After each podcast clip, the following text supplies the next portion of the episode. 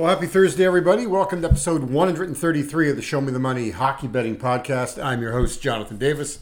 Well, Wednesday night started out kind of nice for us. We had the uh, over in that Caps Panthers game, that cashed pretty easily. And then we had a sweat out overtime for the Florida Panthers to knock off the Caps. We get that one. We had Florida on the money line. So we did win both those games. But the night game was a bit of a gut punch, to say the least. We had a three unit play on the over in the Vegas game. We had a one unit play on Jack Eichel over three and a half shots. And Eichel has just been on a roll in cashing that number, but he didn't. He got off to a slow start on Wednesday night. I don't think it was any no shots on goal through the first 20 minutes. He finished with three, so one shy of the win. And then for just the second time in what, uh, 12 games, the Vegas Golden Knights and LA Kings fail to cash on the over. And for just the fifth time in 22 games, the over does not come in. So, yeah, we lost uh, 2.15 units on the night, uh, our first losing night after a three day win streak. So, time to get back on the horse on Thursday. We'll get to a ton of action. 11 games in all, and we've got about 11,000 plays uh, well, not 11,000, but we do have a lot of plays, and I'm not, and we'll get to those right after the break. You're listening to episode 133 of the Show Me the Money Hockey Betting Podcast here on the Believe Podcast Network, brought to you as always by our friends at the Circa Resort and Casino.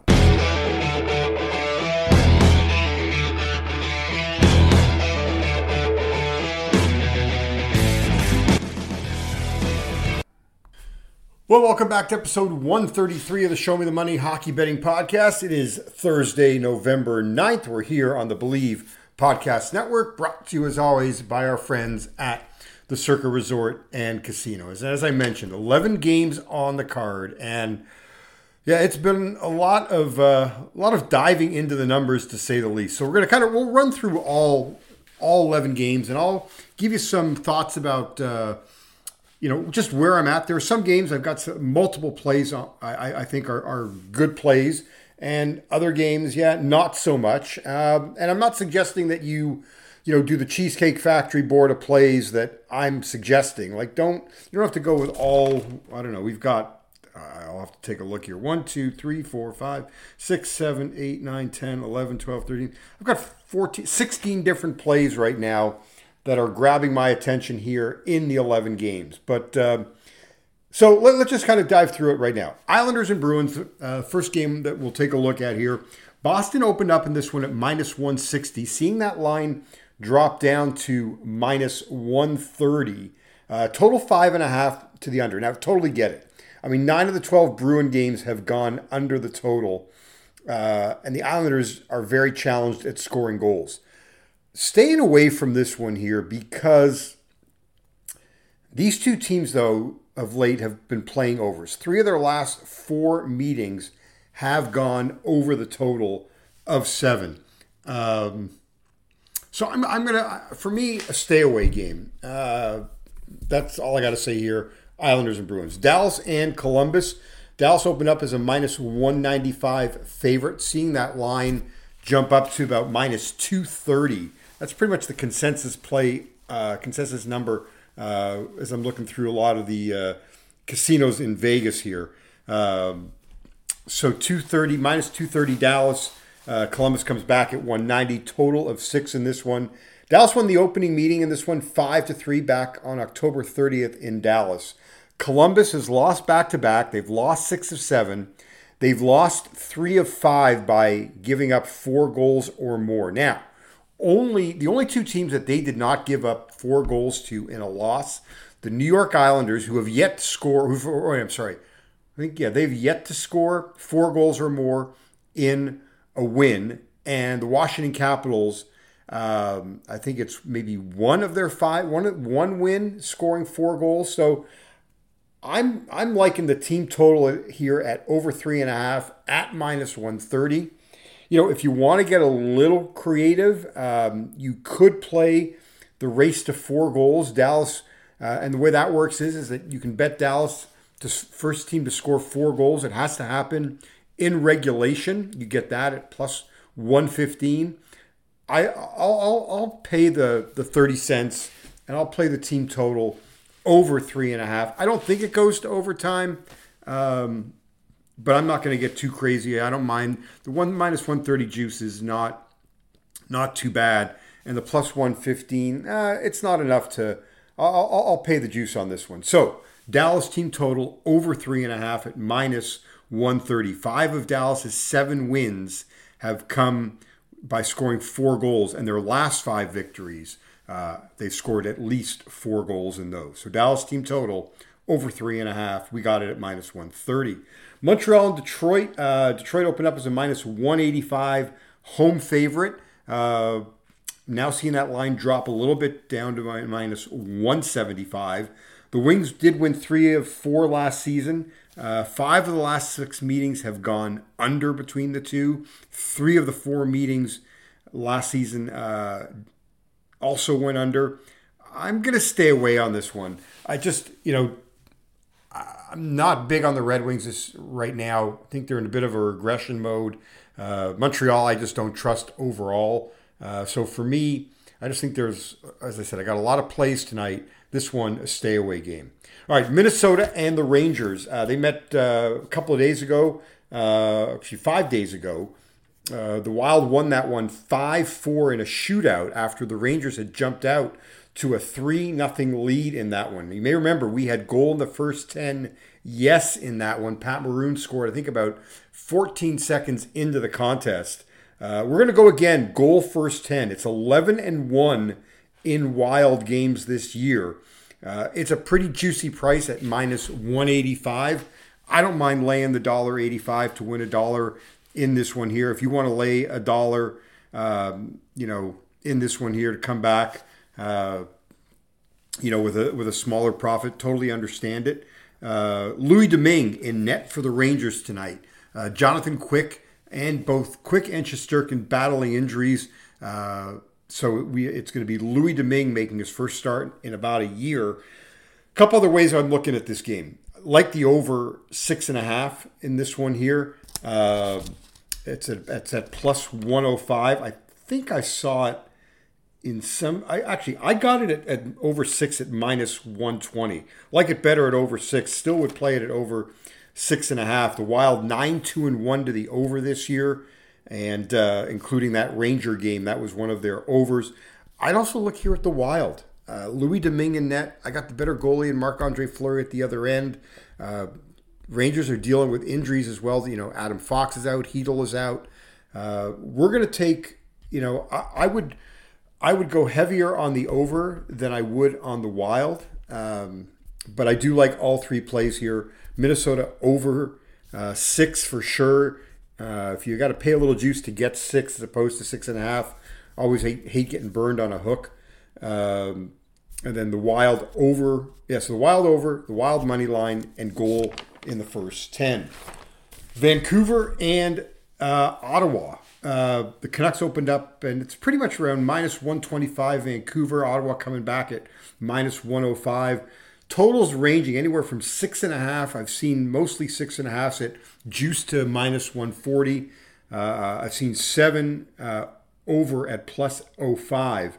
Um, I don't mind playing the seven in this one if that's what you're forced to do. They've had five straight overs between the two. Um, what else do we got here? Uh, Vancouver seven four and one to the over. Ottawa seven two and two to the over.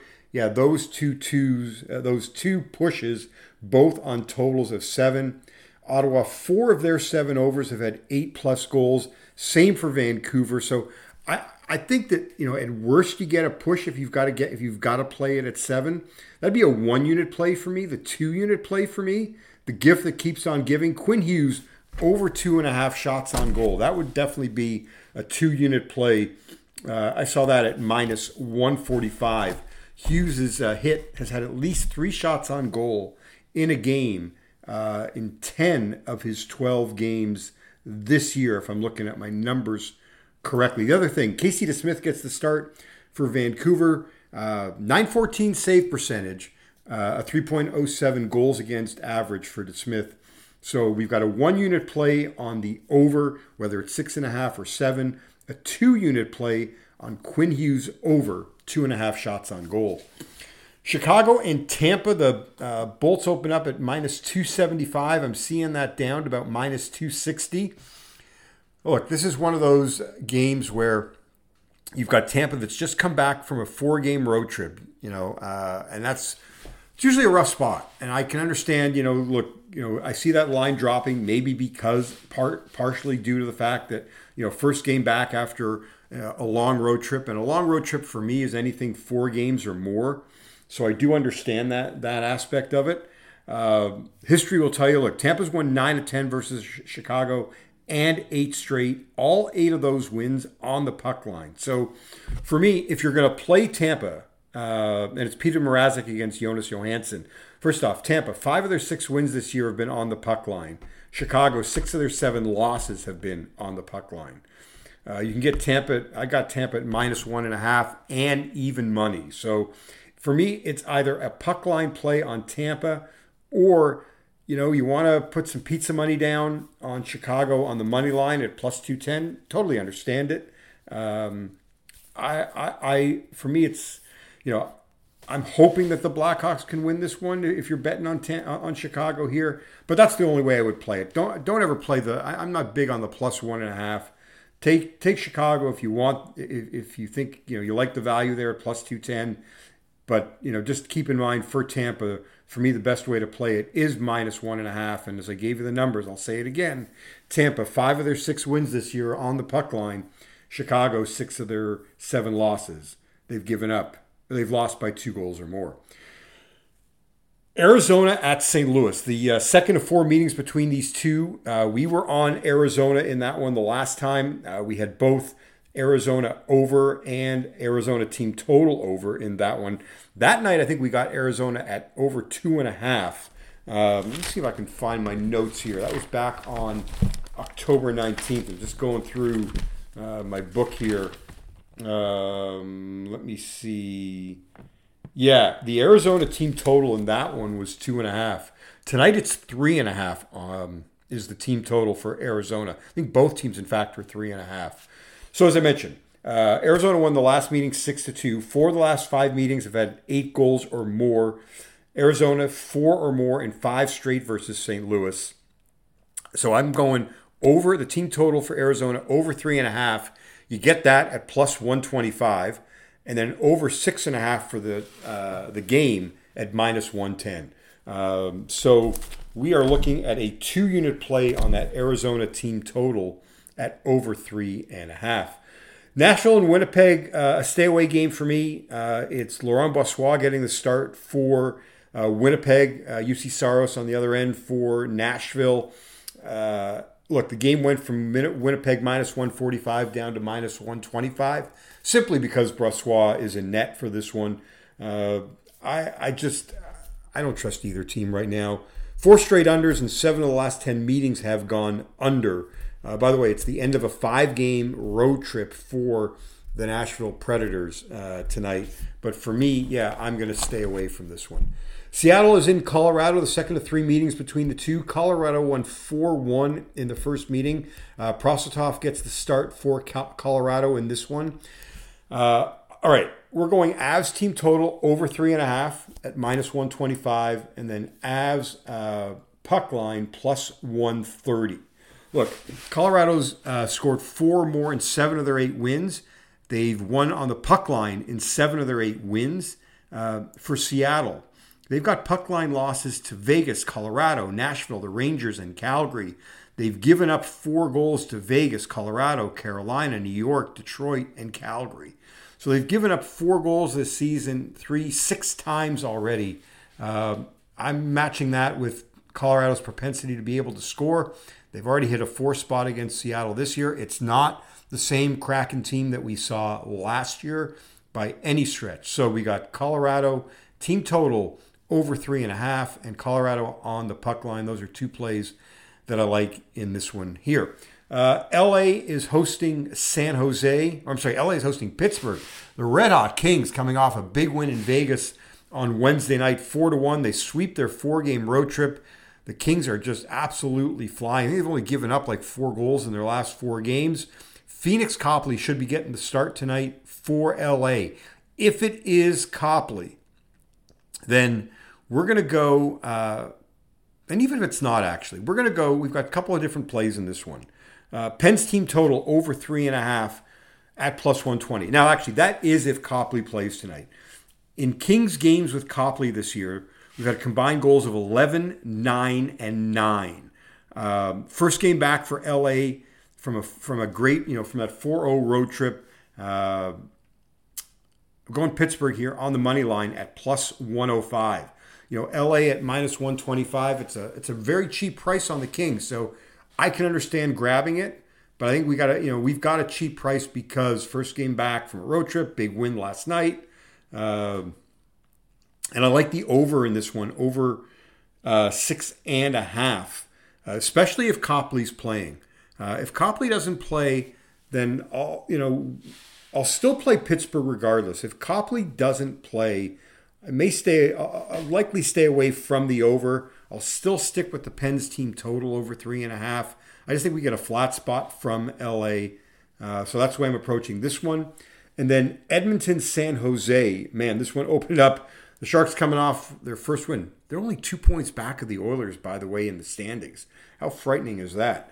Uh, Edmonton opened up at a minus 275 road favorite, seeing it now climb up to minus 350 in this one here. Couple of ways uh, we're going to approach it. We're going to play two unit puck line play on the Oilers at minus 145. By the way, Stuart Skinner gets the start tonight. Uh, Calvin Pickard will be his backup. And we'll play Edmonton for a unit, first period minus a half at minus 110. So, to recap uh, what we like tonight Dallas team total over three and a half. Uh, Minnesota goal first 10, Minnesota money line, and then over six. We've got a two unit play on Quinn Hughes over two and a half shots on goal. We've got a play on the over at six and a half or seven. We've got Tampa on the puck line. A two unit play on Arizona team total over three and a half. Arizona St. Louis over six and a half. The Avalanche team total over three and a half, and the Avalanche on the puck line. We've got the Penguins on the money line. And then if it is Pheonix Copley in goal tonight, um, well, actually, regardless, we're going to play Pens over three and a half at plus 120. If it's Copley in goal tonight, we will play the over six and a half. If it is Cam Talbot, we're going to lay off the total. And then we've got Edmonton first period minus a half and Edmonton on the puck line. You've been listening to episode 133 of the Show Me the Money Hockey Betting Podcast here on the Believe Podcast Network, brought to you as always by our friends at the Circa Resort and Casino. Good luck, everybody.